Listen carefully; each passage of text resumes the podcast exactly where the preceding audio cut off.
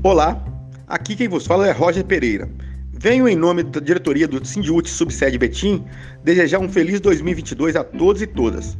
Hoje, em nosso podcast, vamos tratar de um tema vital para todos nós: educação financeira. Trouxemos para isso a professora Daniela de Paula, ela que é professora municipal 1 na rede de Betim, educadora financeira. É graduada em economia e tem MBA em finanças pessoais. Aproveite a entrevista e muito obrigado. Estamos juntos.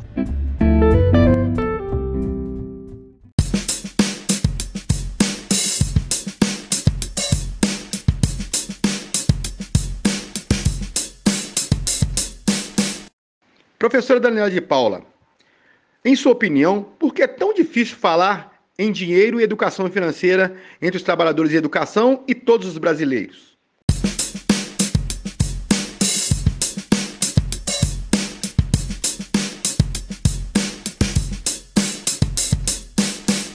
Falar sobre finanças pessoais, educação financeira, dinheiro, não é difícil somente entre os trabalhadores da educação e na população brasileira no geral. Esse tema ainda é um tabu na nossa cultura, né? Temos desde falta de conhecimento até sentimentos envolvidos. Na nossa vida escolar, esses temas não são tratados, né? Então, falta de conhecimento é a realidade da, da maioria da população brasileira. Numa pesquisa intitulada O Bolso do, do Brasileiro, feita pela XP Investimentos, constatou que a maioria do, dos entrevistados é, não tem conhecimento sobre, suficiente sobre a educação financeira. A maioria não sabe nem calcular juros simples, né? e tendemos a não querer falar sobre o que não conhecemos. Outro fator é a falta de dinheiro. Nós somos treinados a compartilhar nossas conquistas, boas notícias e aguardar só para nós os problemas e dificuldades. Como a situação financeira não anda fácil para quase ninguém, tendemos a não falar sobre esse assunto. Né? Estima-se que 70% da população tem renda insuficiente para cobrir o seu custo de vida e está endividada. É impossível negar que, pela nossa cultura, a falta de dinheiro esteja ligada a sentimentos tais como sofrimento, angústia, impotência, e esses sentimentos represados influenciam a saúde mental. Ou seja, a discussão sobre esse tema é muito conflituosa e tendemos a não querer falar sobre isso.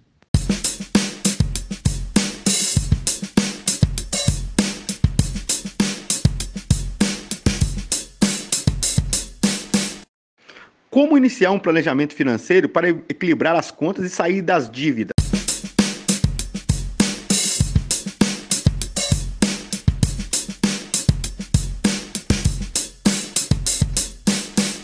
Precisamos virar o jogo, né, Rogério? É, sair da zona de conforto é muito difícil, porém de suma importância.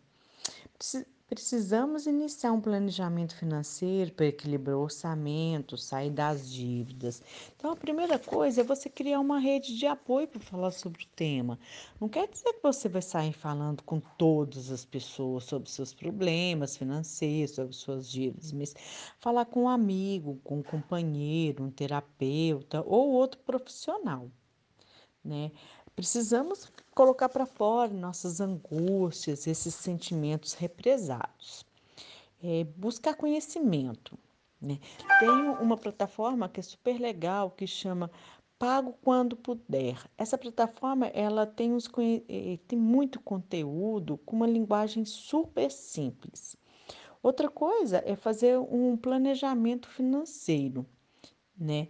Uma das dicas mais importantes para ter a saúde financeira é a organização. Então, anote todas as suas despesas, seus ganhos de forma detalhada. É a velha planilha, né? Ela pode ser feita no papel ou em um, um aplicativo, em um site, mas é muito importante você ter anotado essa planilha, né?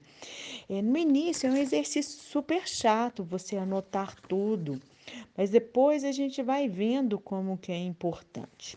Outra coisa é você fazer um planejamento das suas dívidas. Então você anota todas as suas dívidas e as taxas de juro e começa a liquidar as de maiores taxas de, de juro. Vale tudo, vale negociar num banco, vale negociar, renegociar dívida. O importante é você pagar ou acabar com essas que tenham taxas mais altas. Outra coisa é você aplicar a regra dos três sims. Então, quando você quer alguma coisa, você, você faz três perguntas: Eu preciso?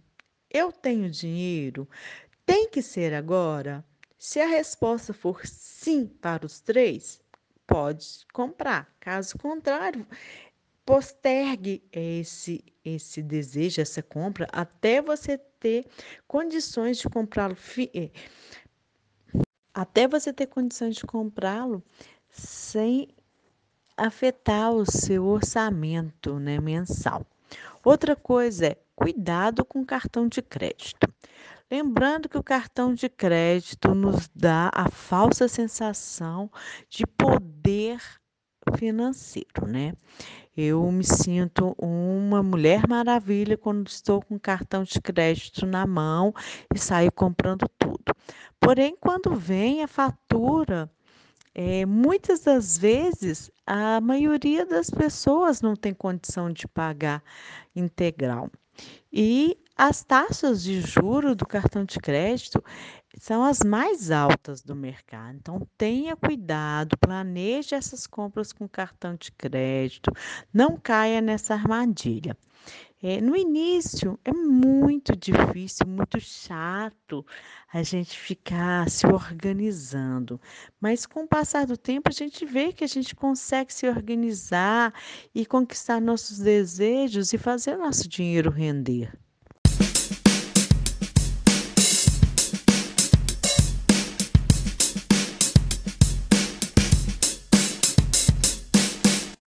Professor Daniela, com a antecipação salarial feita pela Prefeitura Municipal de Betim e o recebimento de rateio por muitos trabalhadores em educação, que o Estado vai pagar o rateio, algumas cidades aqui do nosso entorno, que nós representamos, também irão pagar o rateio. Quais os cuidados tomar para não cair em descontrole financeiro e quitar os compromissos chamados consignados? Com essa antecipação do salário de janeiro, nós teríamos que ter muito organização financeira, né? Nós já recebemos 70% do nosso salário bruto.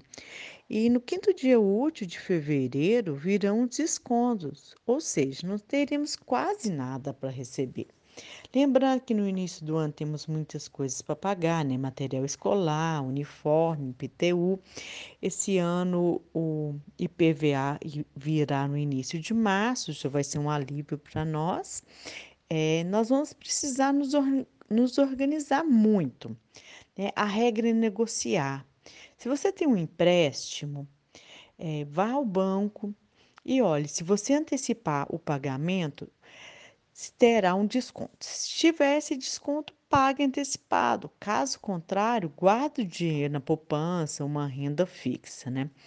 Outra regra, fazer uma lista de com todas as contas a pagar e reservar esse dinheiro, porque lembrando que a maior parte dos nossos vencimentos já foram pagos e não teremos quase nada para receber no quinto dia útil de fevereiro.